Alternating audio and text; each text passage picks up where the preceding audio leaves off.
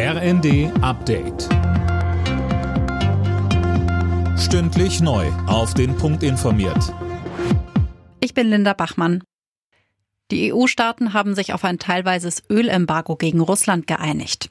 Mehr als zwei Drittel der russischen Öllieferungen sind betroffen, so EU-Ratspräsident Michel.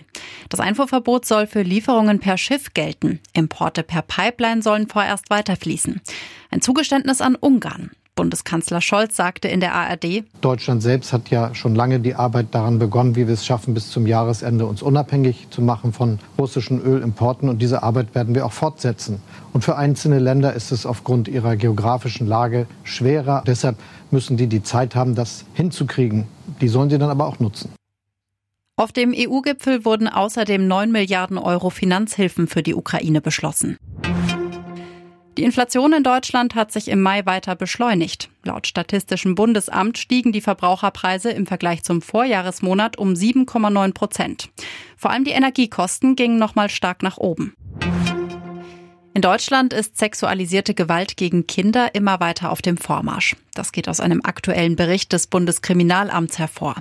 Die Zahl der Kinderpornofälle hat sich mehr als verdoppelt. BKA-Chef Münch sagte. Die Hauptursache für den Anstieg der Zahlen im Bereich der Darstellung sexualisierter Gewalt gegen Kinder ist, wie schon in den vergangenen Jahren, das Hinweisaufkommen über das US-amerikanische National Center for Missing and Exploited Children 2021 übermittelte NECMEC rund 78.600 Hinweise mit Deutschlandbezug an das BKA.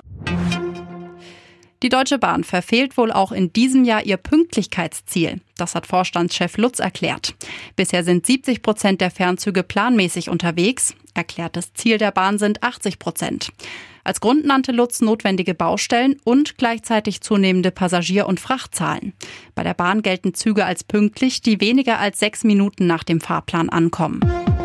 Alle Nachrichten auf rnd.de